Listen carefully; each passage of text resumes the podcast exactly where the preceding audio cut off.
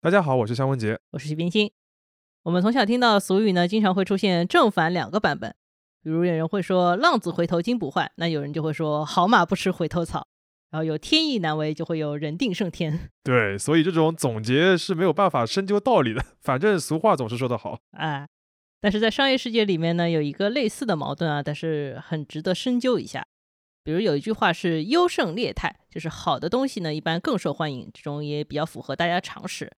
但是有另外一种说法也很流行，叫劣币驱逐良币，反而是坏的东西会逐渐成为主流。有点意思啊，感觉这个和俗话不太一样，因为这两个词或者短语都是对客观现象的一种总结的感觉。嗯，没错，因为在现实生活中确实有时候会遇到劣币驱逐良币的现象。像现在我们基本上都是电子支付嘛，以前还用现金的时候，如果你有两张一百块，一张是新的，一张是旧的，那相信大多数人都会优先把这张旧的花掉，然后这样新钱呢留着过年的时候给小孩发红包用。嗯，所以你买东西找回来的钱呢，一般也新不到哪里去，久而久之，比较破的纸币就在市场上流行的比较多了。没想到是这么字面意义上的劣币和良币啊！对啊，当然我们更多用这个词呢，是指代一些别的市场现象。比如说，书店里面可能经常是那些没什么营养的成功学书籍比较畅销啊，经典著作反而没有人买。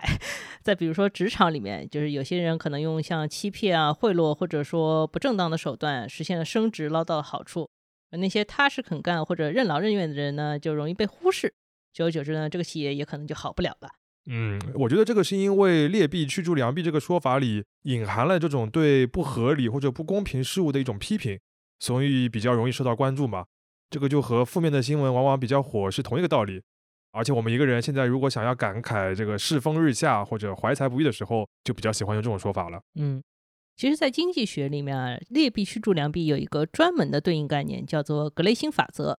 在法则这个词啊，听上去很强而有力，但就像我们开头说的，劣币驱逐良币的另一面还有优胜劣汰这个非常朴素的规律。所以，到底哪个才是符合真正的商业世界的情况呢？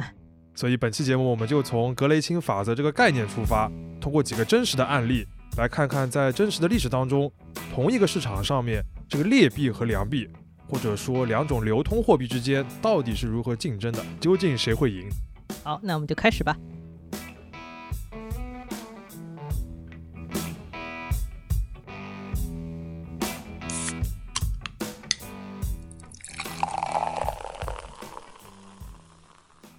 这里是商业就是这样。那先介绍一下格雷欣法则。这个法则是根据16世纪的一位英国铸造局长，他就叫格雷欣，以他的名字命名的。格雷欣发现，当时的市场上面都是一些因为长期流通而导致磨损了或者成色不足的银币在流通，而成色更好的银币呢，往往会被收藏起来或者融化成金属块，用于国外的贸易。哦，那这个跟我们前面讲到那个纸币和红包有点是一个意思。嗯，有点差不多。那到一五五八年，伊丽莎白一世女王继位之后呢，格雷欣当上了英国的财政大臣，他就给女王上书说，劣币和良币不可能同时流通，劣币最终将把良币逐出陛下的领土。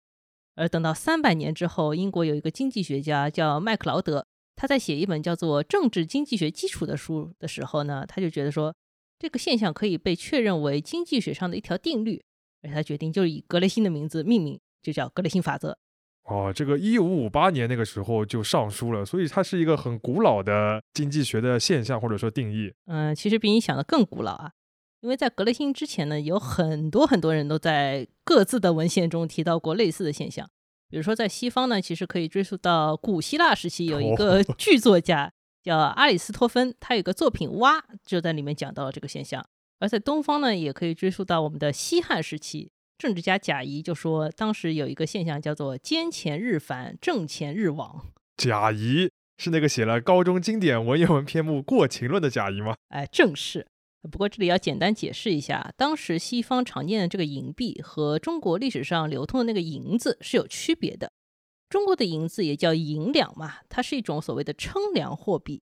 不同的银锭之间的成色其实差异是很小的，这个价值差异主要是体现在重量上。嗯，所以中国那个时候货品的这个价格是和贵金属的这个重量直接挂钩的，或者这个货币的这个价值是和重量直接挂钩的。对的，就是所谓一两银子，确实是要看这个重量的。一两就是一两，一两就是一两。过去西方的银币呢情况不一样，它是用银子和其他的金属做了一个合金铸造出来的一个硬币，然后由官方来规定这个银币的面值和单位重量的纯银之间有一个什么样的比例关系，这个就是所谓的银本位制。那买东西的时候呢，这个卖家说，比如说我这个货其实值多少重的银子，根据这个比例关系换算出来，你再给他多少个银币就可以了。这种银币呢，其实是另一种货币，叫数量货币，现在也是更常见的一种货币。嗯，那这个听上去也挺合理的。那问题就来了，既然都规定了这个货币面值和纯银之间的这个比例关系，那它应该也是比较稳定的咯。为什么还会出现所谓的劣币和良币的这个差异呢？嗯，这里就涉及到两种情况，一种情况跟生产方式有关系，另一种跟流通时间有关系。先说第一种啊，因为中世纪欧洲的很多银币呢是由私营的铸造厂生产的。他们铸造的工艺也相对比较简单。前面提到合金里面这个银的比例是有官方规定的，但是普通人其实很难用肉眼识别一个合金里面成色的细微的差别。对对对，所以说铸币厂呢，它为了节约成本，很可能就把这个钱币里面的银的实际比例就降低了。另外还有一种偷鸡摸狗的方法，就是原本这个良币就是好的银币，它的成色是合格的，但是我从上面错一点点下来。然后把这些边角料积少成多，就能铸出一枚新的钱。那如果一枚良币不断的这样被人错一下、错一下，不断的挖墙角，那它其实本身也会变成一个有明显磨损或者有残缺的一个劣币。嗯，所以是理想化的这个对应的标准，遇到这个真实的贵金属加工时出现的一些误差。嗯，确实是。那为什么流通时间长会产生更多劣币呢？一方面就是前面说的。就是这个市场上面的旧钱啊，被反复的掺杂、磨损，再掺杂、再磨损，然后一代一代的重新熔铸，那个就显然会导致说最后面的新钱它的含银量就是最低的。OK，呃，另外一方面呢，就是这个国家如果它本身的贵金属储备量不是很足，那君主呢也倾向发行那种含银量更低，但是面值跟旧钱一致的新钱。也就是说，官方也会把这个含银量降下来。对的，官方打下来。其实，在伊丽莎白一世继位的时候呢，英国市场上没有什么高含银量的旧币了，然后流通的这些钱里面的含银量都很低，所以格雷欣呢，当时是想用这个现象来说服女王，尽快发行一些成色十足的新币，否则这个货币市场就完蛋了。也是啊，就是你掺杂一点点这个不是银的金属还能混得过去，你经年累月反复的掺杂，这个普通人肉眼也能看得出这个成色有问题了。嗯，是的。那如果国家允许劣币和良币平等的流通，实际上呢，就会刺激更多的劣币进入到市场里面，最后就形成一个非常可怕的通货膨胀。这里我们可以举一个带数字的例子来方便大家理解啊。假设有一枚旧的银币，它的面额是一百元，然后它对应的含银量是三十克，而在市场上用三十克银正好可以买到一百根香蕉啊，虽然有点贵啊，但是可以买一百根香蕉，相当于每根香蕉的价值就是一元，对吧？OK，可以理解。嗯。那这个时候呢，国家开始发行一种新的银币，它的面额还是一百元，但是它里面的实际含银量只有十五克拉，而且市场上都知道说你这个新的银币里面的含银量下降了一半这件事情。那如果从银的角度来看，那这种新的银币显然只能买到五十根香蕉。对，如果按照那个比例来算的话。对，按比例来算。但是国家有一个规定说，新旧两种银币有同等的流通效力。而且商家不可以拒收这个新币，违者要法办。那这种情况下呢，消费者会怎么选呢？他自然选择我用这个实际价值已经下降的这个新的银币去买东西，因为你还是可以拿这个一百元去买回来一百根香蕉。嗯，就是国家要你跟面值来对等，而不是要你跟这个银的实际含量来对等。对的。那这样的话，商家就是血亏了呀，因为他实际上收到这个一百根香蕉里边只收回来十五克的银，而不是三十克了。对的，嗯，那这个时候呢，商家就马上会使用另外一个工具来自保啊，就是价格。既然你货币贬值了百分之五十，那我就把价格直接翻一倍嘛，那每根香蕉从一块钱变成两块钱，这样子新旧银币的实际购买力不就一致了吗？嗯。但是消费者看到这个价格以后呢，他会怎么做呢？他还是更倾向于使用新的银币。因为旧的银币虽然它的含银量摆在那里，但是面值是死的，还是一百块。结果现在每根香蕉变成两块钱，只能买五十根香蕉了。所以其实就是商家和消费者都知道这个银才是真正他们心中觉得值钱的东西，但这个面值呢又发生了个变化，导致这个劣币驱逐良币的实际上就是两种不同的这个货币，但它有一种同等的效力，而且呢国家又规定说你商家不能去拒收这两种货币当中一种。没错，如果说商家和消费者都死守住这个规定，而且国家发行这个货币越来越烈的话，那就是导致一个结果，就是市场的通货膨胀就会越来越严重嘛。对，那消费者他会更倾向于把钱都换成实物，而且是容易储存那种实物来储存起来。在极限的状态下呢，这个市场会直接放弃货币，我不用钱了，我直接回到最原始的以物易物的状态，大家都拿东西来换。这个时候，不管是劣币还是良币，其实都一起被扫出市场了。OK，当然，我觉得有另外一种情况，就是如果你这个前提改一下，就是说商家不按这个规定行事，我就坚决的不收那个十五克含银量的那个劣币，我只收良币的话，那这种情况下自然就是良币驱逐劣币了。嗯，事实上这种情况是更容易发生的。所以说，劣币驱逐良币这个所谓的格雷性法则，虽然叫法则，但首先它就不一定成立。其次的话，它即使成立，可能也只是一个比较短期的现象，或者说，就是我们讨论这个现象的时候，会忽略伴随而来的很严重的通货膨胀的问题。那在真实的世界里面，货币的流通价值变化，实际上就是不断处理劣币和良币之间关系的结果。前面岳老师其实讲到的是一个格雷欣法则的原始版本，它主要说的是一个国家只有一种货币，或者说货币只跟一种贵金属它价值挂钩的时候，那么这个货币本身的这个优劣啊，就是说含贵金属的这个量的区别，就会导致一种劣币驱逐良币的情况。那在货币体系当中呢，这种情况就叫做单本位制，最常见的就是我们比较熟悉的像金本位，还有前面说的银本位，对吧？嗯那其实像二十世纪中叶的布雷顿森林体系时期呢，美元其实是一个标准的金本位制货币，当时是规定每三十五美元可以无条件兑换一盎司的黄金。如果说其他国家的货币在跟美元有一个挂钩关系的话，它其实是间接的跟黄金就挂钩了。嗯所以当时的美元在国际货币体系当中的地位是很强的。，OK，但是实际上呢，美国采用单本位制这个事情呢，不是很早，它是直到一九零零年才宣布说我使用单本位制，把美元和黄金单独挂钩的。那其实，在美国建国的这个头一百多年里面，采用的是一种更复杂的制度，叫做金银副本位制，也就是说，政府同时发行含金和含银的两类硬币，而且通过规定硬币的重量和纯度，让它的美元面值分别与实际的金银价值挂钩。然后呢，政府还规定同等重量的纯金和纯银，它的价值比例是恒定在一比十五的，一克金换十五克银。OK，也就是说，美国的这个当时的货币，它对于两个个贵金属金和银都能够挂钩，然后呢，它和金银和银当中呢又规定了一个固定的比例，让他们嗯互相也挂钩。没错，嗯，那这样的做法的好处呢，就是说用两种贵金属铸币呢，就是可以保证市场上面货币供应总体比较充分，因为金有可能少，银有可能少，就是加在一起不太有可能同时少。这个也同时尊重了美国独立之前各地已经流通的那种传统货币，因为有段时间可能像西班牙银币在美国是很流行的。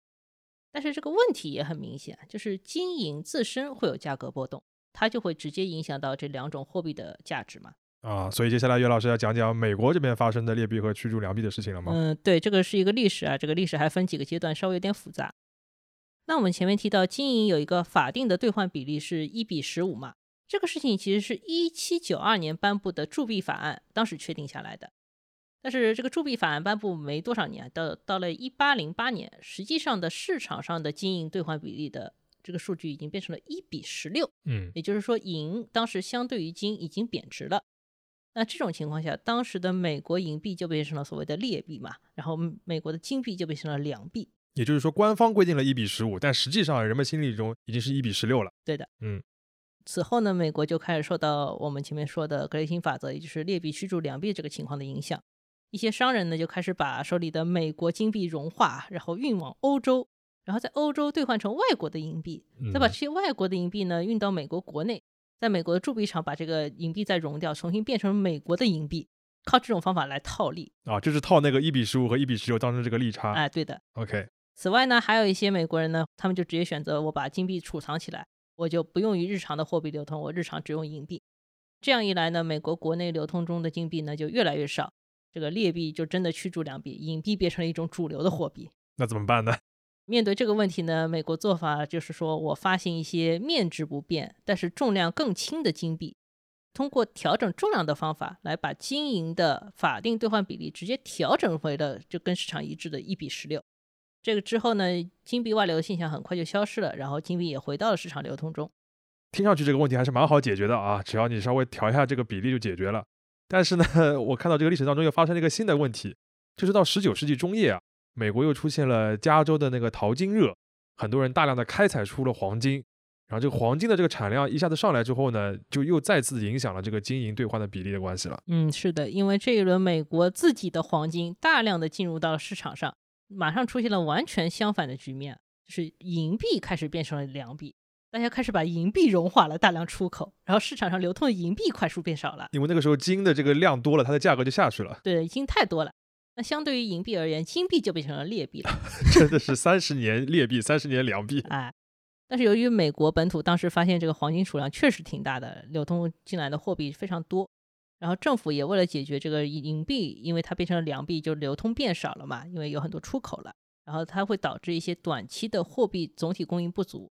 那政府为了解决这个问题呢，还是铸造了大量的金币，尤其是增加了一些以前没有的什么十美元、二十美元之类的大面值的金币啊，这个也为美国之后走向金本位制呢就打下了一些基础。另外一方面呢，我们前面提到那个铸币法案，它其实一直在修订啊，那它到一八五三年又修订了一次。当时美国政府是通过调整银币重量的方式，把银币又引回到市场上，就跟我们前面说那个方法差不多。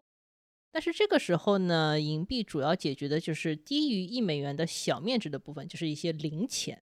那加上这一版的铸币法案，还同时限制了银币的自由铸造权，以及你交易时候的付款额度上限。也就是说，你用银币最多可能付大概五美元，可能三美元，就是很小的一个面额。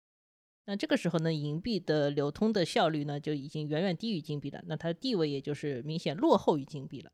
简单来说，就是在一八五三年这个修订的铸币法案的时候，其实这个法律上面已经多少的承认了金币大大的优势于银币的这种市场的现状。呃，或者说就是金银之间分出了主辅，那金为主，那银币为辅。OK，嗯，那等到一八七三年，这个铸币法案又去修订了。这个修订完了以后，这个法案里面连关于标准银币的铸造条款都没有了。这其实就相当于默认了我废除了银币的这个本位币制度。那这个倒也蛮清楚的，你就一个金本位不就好了吗？啊，对啊，但是这个有一个什么问题呢？因为美国不仅开发出了大量的金矿，也开发出了大量的银矿，啊，这个就很严重的影响到了当时一些矿主的利益嘛。此后的二十五年间呢，美国国内就出现了一些白银运动，就是大家呼吁我们要重新开始铸银币。然后呢，又有一些已经看到了金本位制优势的一些进步人士，然后他们变成了金本位制的捍卫者，是两方就是长期的对垒。经营之争最后发展为了一个党派之争，共和党人总体是走向金本位为主的，民主党人就会呼吁说我们要重新自由的去铸造银币，就是两方有这样一个观点的对冲。这个两方打来打去呢，最后在一八九六年的总统大选里面，最后是由共和党的候选人麦金利获胜的。那因为他是支持金本位的，所以说美国是在一九零零年最终确定了新的一个货币制度，是金本位制。它也是当时全球主要的工业国家里面最后一个采用金本位制的。啊，没想到一个我们现在看起来比较理所当然的金本位制，在当时是有蛮多这个怎么说矿业对吧，或者是一些这个政党之间斗争才产生的一个有点偶然的结果。嗯，我们今天只是简单的说了说，我们可以在 show notes 里面放一些比如相关的书籍，大家可以继续看一看。OK，那从这个美国这一两百年副本位制折腾的历史就可以看得出来。比较复杂的这个货币的机制啊，很容易受到全球以及国内市场上这个金银供应量的影响，然后产生比较大的价值的波动。一会儿你是劣币，一会儿我是劣币。想要保证两种货币同时稳定流通呢，就只能尽快的来矫正这个货币本身。所以这个铸币的法案才会不停的修正，对吗？然后才会不受到这个格雷钦法则的影响。这个对于政府的要求已经蛮高了，我觉得美国政府当时已经做的蛮灵活了。嗯，更何况就是最初制定这套机制的时候，我觉得美国人应该没有想到说自己国内有这么多的金和银。对啊，每一次开发喜悦，实际上最后都扰动了自身的这个货币体系。听完刚刚岳老师讲的美国的这个金银副本位制这段历史呢，我就 觉得确实一个国家里边同时流通两种货币，然后货币之间的这个价格还变来变去的，真的是蛮令人头疼的。哪怕是从方便简单的角度来说，我都倾向于只用一种货币了。嗯，这的确比较符合我们绝大多数人的体验。但是，其实，在一个国家里面流通两种货币的情况，在历史当中不是很少见。除了刚才讲的美国的副本位制，其实还有一种情况，就是这个国家里面本身存在着两个政权。嗯，那这两个政权的对垒呢，实际上也会造成两种货币的角力。这时候呢，我们就想讲到一个例子，就是一九四零年代初，中国的陕甘宁边区里面边币和法币的竞争。好，那这个其实也是一个蛮有名的一个历史的故事。嗯，一九四零年发生了就是所谓的皖南事变嘛。那个时候，国民党是停发了八路军的军饷，而且断绝了陕甘宁边区里面的一切外援和绝大多数的对外贸易。边区内部当时是提出要自力更生，所以说从一九四一年一月开始，在边区范围里面发行边币，名义上是禁止法币在边区里面流通的。我们看到过一些资料啊，就当时因为条件有限，这个边币其实 做的挺简陋的。有一张图，就是上面的这个四张纸币啊，你给给人感觉就是它不是一套的，它完全不是一套的，而且有一张特别像小朋友手绘出来的，呃，就是那种拙劣的手绘。OK，嗯，而且发行货币其实只是第一步嘛。如果说边区想要把当时的这个全国的通用货币，也就是所谓的法币挤出整个边区市场，才是更困难的事情。因为边区的早期经济力量是很薄弱的，它生产基本上是不能自己的。当时像布匹啊、棉花、文具、农具、烟、糖、药，甚至你吃饭用的碗、缝衣服用的针线，其实都是要靠输入的。而边区能够对外输出的大宗商品很少，只有食盐，基本上。OK，嗯，所以你边区和外面做生意的话，你用这个边币，人家就不认的。嗯，对的，它基本上只能用法币嘛。所以说，尤其是在像边区和国统区的这个交界地带，法币的优势呢，始终是比较明显的。也很难真的用行政手段去禁止法币在整个边区里面流通，再加上边区呢这个货币本来就有一些超发的因素影响，到一九四三年初，边区的这个黑市上面一块法币就已经可以折到四块边币的，而到一九四三年底就已经变成了一块法币可以折十块边币。这个通货膨胀蛮厉害。哎，想想也很正常吧，因为你在这样一个处处受限的一个市场里边，你要发展出一套。比较强的货币来，感觉是很困难，几乎不可能的事情。嗯，那一九四四年呢，就有一个人来边区解决这个问题，他就是擅长经济工作陈云同志。陈云同志研究了以后认为呢，就是边区确实离不开这个所谓的输入，也就是进口贸易，所以说很难去正儿八经把法币淘汰掉。但是如果物价不能稳定呢，它就是也没有办法这样长期维持下去。所以他想实现的是两种货币之间有一个比价稳定就可以了。嗯，所以他提出一个目标，就是尽快让法币和边币它的兑换比例稳定下来，最好是能够达到一比一的这个平等的购买水平。也就是要让这个打引号的进出口的这个总额能够平衡下来。嗯，尽快平衡下来。那一方面呢，边区就要想办法开源嘛，就是靠大生产或者开荒，你实现更多的产出。只要有更多的东西，那你物价这个上涨的势头有可能是能平息下来的。另外一方面就是要做货币的改革，就是尽快的用工具来调节。边币和法币之间的关系，陈云当时就提出了一个很有意思的方案，叫偷梁换柱。什么是偷梁换柱？哎，其实他就是想在边币和法币之间，我再发行一种过渡时期的准货币。因为我们刚刚说了，边区的对外支柱产业之一就是盐业嘛，这个盐业的牌子大家还是认的，所以当时就选定了由边区的盐业贸易公司来发行一种流通券。这个流通券它和法币的比值关系是一比一的。但是流通券和边币的比值最初是想定到一比九，然后最终发行的时候其实更高呀，就是一比二十。那你通过发行不同面值的流通券，就可以把当时已经大幅贬值这个旧的边币嘛，尽快收回来啊。就是流通券在当中，然后和法币呢一比一定好了，然后和边币呢一比二十，就是刚才陈云同志提的这个，尽快把这个比例要确定下来。对。那使用了流通券以后，不仅是可以尽快收回这些已经贬值的边币，那其实原本可能直接流入到边区市场里面的法币有了解决方案，就是可以通过边区银行尽量劝大家说，你把法币一比一换成流通券，然后用流通券这个形式进入到边区做交易。那么这样子呢，边区政府实际上也有了一定的法币储备，因为他把法币换进来了嘛。然后呢，这个法币储备呢有一些好处，比如说你可以利用当时法币和金价之间关系，然后利用金价的波动择时把手里的法币换成黄金，或者说你换成其他实物。这样子的话，边区政府就通过收法币的这个方法，尽快摆脱了对于法币的依赖。嗯，我听下来的话，这个偷梁换柱其实更像是在强势的法币和相对比较弱势的边币当中有了一个缓冲。对吧？错。然后对外的话，流通币可以跟法币有个互相兑换，这样的话可以把法币收回来一点。对内的话，你可以通过一些行政的手段来扶持流通券的这个价值，然后把边币也尽量收回来。对的，就其实中间设立一个缓冲还是很重要的。就是如果你直接就货币换货币的这样做改革的话，其实是很硬的，很硬的。然后人家消费者肯定不会认。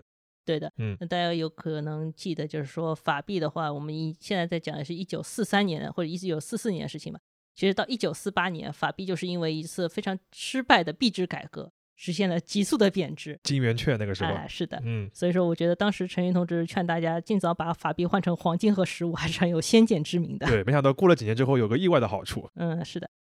陈云同志原本的设想是，等到边区的这个物价基本上稳定了，就是通货膨胀问题大致解决了以后呢，这个流通券呢，这个缓冲作用就取掉它，用新的边币一比一再取代原先的这个流通券就可以了。那就相当于我恢复到原来的一个货币制度上面去。呃，理解了。所以就嗯是说，它的根本的目的实际上是把这个原来已经大幅贬值的老边币变成一种新边币，但它不能直接再换，它就用了流通券这样一种方式。对，稍微缓冲了一下。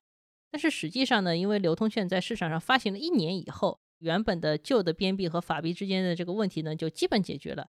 陈云同志就直接把这个流通券定为了边区内的实际流通货币。OK，所以小结一下这个例子啊，在最初呢，其实是边币是一个劣币，法币是良币。那由于边区无法自己来解决这个贸易的逆差问题，所以这个良币显然会加速的驱逐这个劣币。那么靠边币实现自力更生呢，就会变成一个空谈。陈云同志的一个方案就是用边区自己的流通券，等于是一个新的良币来驱逐自己原来旧的那个边币这个劣币，这样就有效的挤压了这个法币的一个流通空间。另外就是我们前面提到的，相比让边区政府直接发行一个新的货币，用贸易公司的流通券这种有实际业务和商品作为支撑的准货币，来逐渐的驱逐这个旧币，市场上面的接受度也更高，也避免了很多国家目前常见的所谓的休克疗法的后遗症，也就是新货币发行之后非常常见的经济衰退的问题。岳老师刚才已经举了三个例子了，其实说到这边的话，我多少有点 get 到了，就是劣币和良币到底谁驱逐谁，是会受很多外部因素的影响的，既有这个货币本身的这个价值的基础，然后也有当时的金融，包括这个贸易啊市场的背景很大的影响。嗯，所以说相信从前面这几个例子里面，大家也能够感受到，货币是一个很复杂、很微妙，但是掌握好了又很能发挥作用的很好用的金融工具。没错，嗯，但是还没有完啊，还没有完，还没有完，因为我们前面都是讲的是一个市场里面最多两种货币的竞争嘛。我们最后再举一个例子，是一个市场里面有三种货币，这个市场就是改革开放早期的深圳特区。于老师啊，这个两种货币我已经听得头很大了，三种也太多了吧？嗯，准确来说，其中两种是官方承认的货币，它就是一个是原本在深圳就流通的人民币，还有一个是因为外商投资、消费、贸易而流通进来的港币。还有一种所谓的货币，其实是准货币，它就是与人民币等值，但是仅限于境外人员使用的所谓叫外汇券。因为外汇券呢，当时可以买到一些内地难以买到的商品，所以说它的实际购买力呢是强于它的票面价值的。在深圳有些地方呢，你可以看到用三种货币标价的商品，也能直观的就是靠一个东西就能看出来三种货币的优劣之分盲猜一下，港币还是其中购买力最强的良币。啊、确实啊，比如说同样一条裤子，它的人民币售价是八点五元，那外汇券也是用人民币计价的，但它这个售价只有五点八元，那相当于外汇券的购买力要强于人民币了。那港币的售价呢，这条裤子是八元，是八港元，对，八港元。但是八港元按照当时的外汇牌价折成人民币的话，实际上只有两块四毛三，就是它如果折成人民币的话，是原来人民币的大概三分之一或者四分之一的水平。OK，那考虑到当时的这个特区的开放程度，这个商家显然不可能拒绝收港币，而且他也真的不一定愿意收人民币。也就是说，他明码标价标的这个价格好像是显得八港元很吃亏了，但其实，在真实的购买力里面，八港元其实这个价值是比它这个汇率是要高很多的。对的，嗯，所以说这个阶段一定要说的话，就是非常明显的良币驱逐劣币，而这个背后就是当时香港和深圳之间有经济实力上的巨大差距。嗯，我理解的话，这个好像跟刚才讲的这个边区和这个法币啊之类的有点类似。嗯，稍微有点类似。其实当时呢，这种港币加速驱逐人民币的形式呢，已经开始促进了像走私啊或者黑市外汇买卖的一些活动。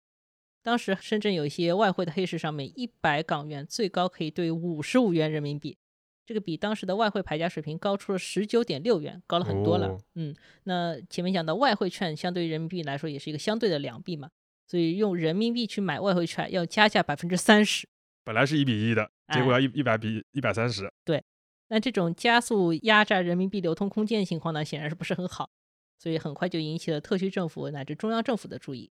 到一九八一年的春天，当时兼任中共深圳市委第一书记的广东省副省长吴南生就提出来说：“是不是特区能够发行自己的货币呀？”啊，这个就跟刚才编序那个不一样了，它原本已经有三种货币了，不够，还再加一种第四种。啊，其实发行特区币呢，主要就是为了防止我们前面提到的港币作为良币的加速渗透嘛。因为一九八一年深圳市自己也做了个统计。截至当年的十一月底，深圳市面上大概十分之一的流通货币都是港币。哇，很多很多了。嗯，这不算特别多啊，因为当时已经开始考虑说，深港两地经济水平差异，短期内的两币加速驱逐劣币，甚至直接把劣币就赶跑了，也是不是不可能。嗯，所以当时呢，虽然说学界对于是否要再发行一个特区币啊，这个看法不一，但是国务院呢，这个事情上还是蛮有决心的，很快就成立了一个国务院特区货币研究小组。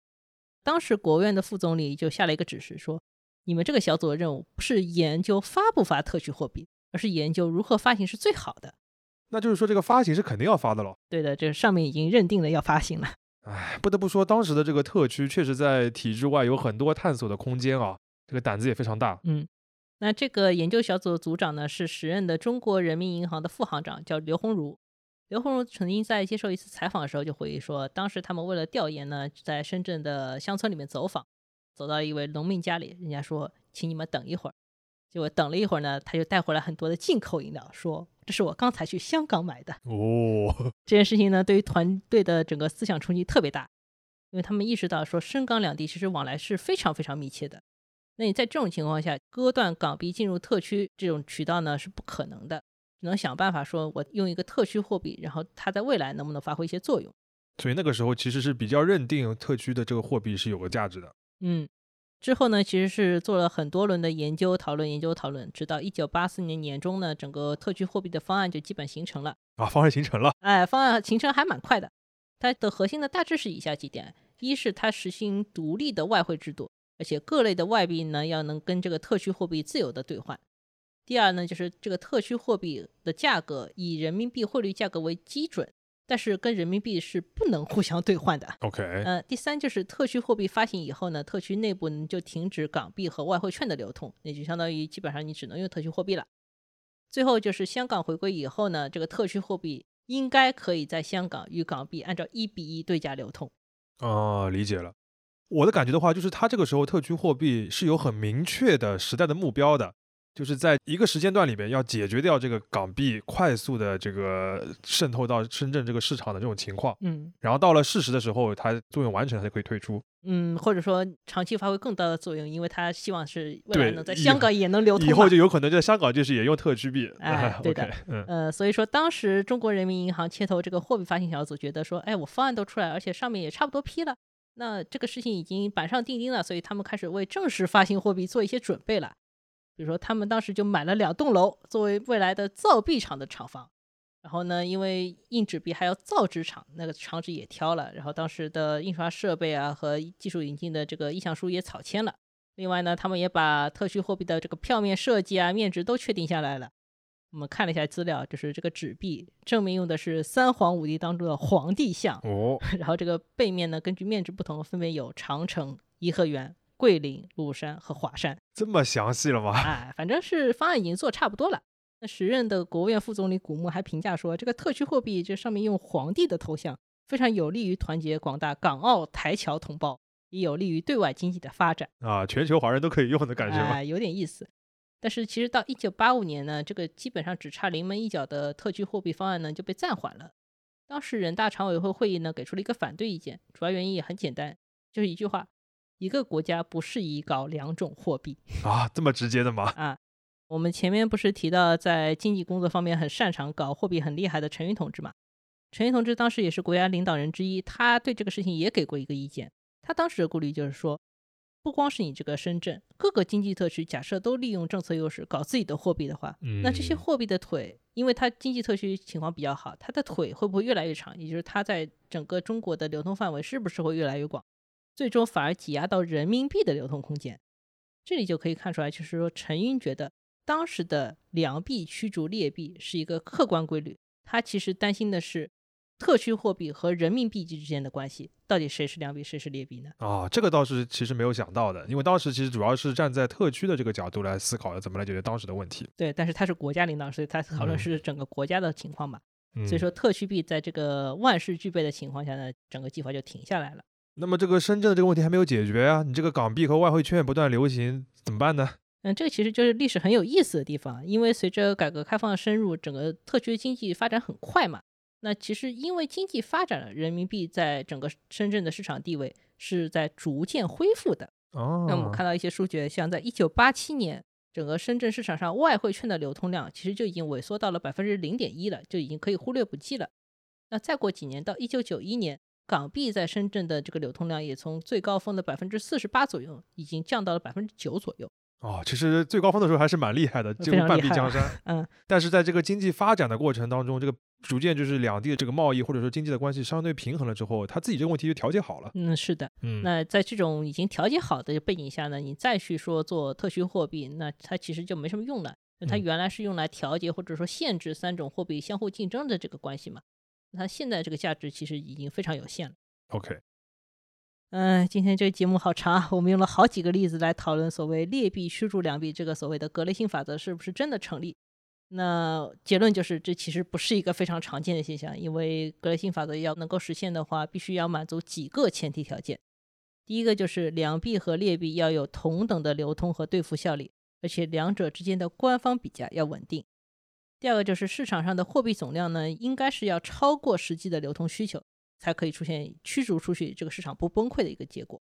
比较典型例子还是我们前面讲的美国实行经营副本位制时期的这几次货币波动情况，它都是符合所谓的格雷性法则的。嗯，而且他们也都是短期现象啊，因为中长期来看的话，你政府为了维持原本的这个货币政策的这个根基，还是会在钱币的价值啊或者兑付的规则，还有像这个经营比价这种指标上来做些调整，最终来回到两种货币不分良劣、长期共存这种均衡的状态。嗯另外，我觉得还需要加上一个前提，就是说格雷性法则一般只发生在一个国家的范围内，它是嗯这个国家内部的良劣竞争。那至于跨境贸易的部分，在讨论这些货币是良是劣呢，只有其实要重新判断了。对跨境的时候，我们讨论的有可能是强势的货币或者弱势的货币这种感觉了。嗯，其实像我们前面提到的 BNB 和法币的竞争，人民币和港币或者外汇券的竞争，看起来是所谓反格雷欣法则这种良币驱逐劣币嘛，实际上还是因为这些货币背后的政权实力和货币制度，赋予了这些货币不同的流通认可度和实际购买力。人们是根据这些指标重新判定这个货币的优劣的。那这个情况下，再去确定说良币的接受度和劣币接受度如何。那讲到这里的话，我们在这个金融或者货币意义上的这个劣币良币的这个话题，我觉得已经讨论的蛮充分了，我自己也学到很多新知识。哎、大家互相学习，这个可能也给我们打开了一个新的思路，就说在小的或者比较封闭的生活或者职场环境里面，你与其反复纠结自己是不是一个良币，而且你这个良币是不是被劣币驱逐了，其实你也可以把视野稍微放开阔一些，在一个更大的范围里面再去确认你是不是一个真正的良币。哎呀，格局瞬间打开了。正像是高价值的经营会在全球贸易和各国的这个货币体系变动当中来回流动那样，商品的价值和人的价值有时候也是在流动当中才能体现得更加清楚。那你如果离开了在这种条条框框之下相互挤压或者高度内卷这个小圈子，也许你才有可能迎来真正更公平的竞争。商业就是这样。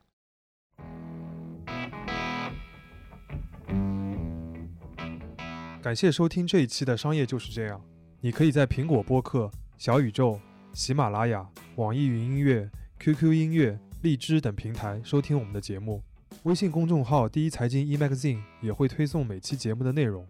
如果喜欢我们，欢迎你在苹果播客给我们五星好评，并期待你在各个平台与我们交流。尤其欢迎分享你感兴趣的话题。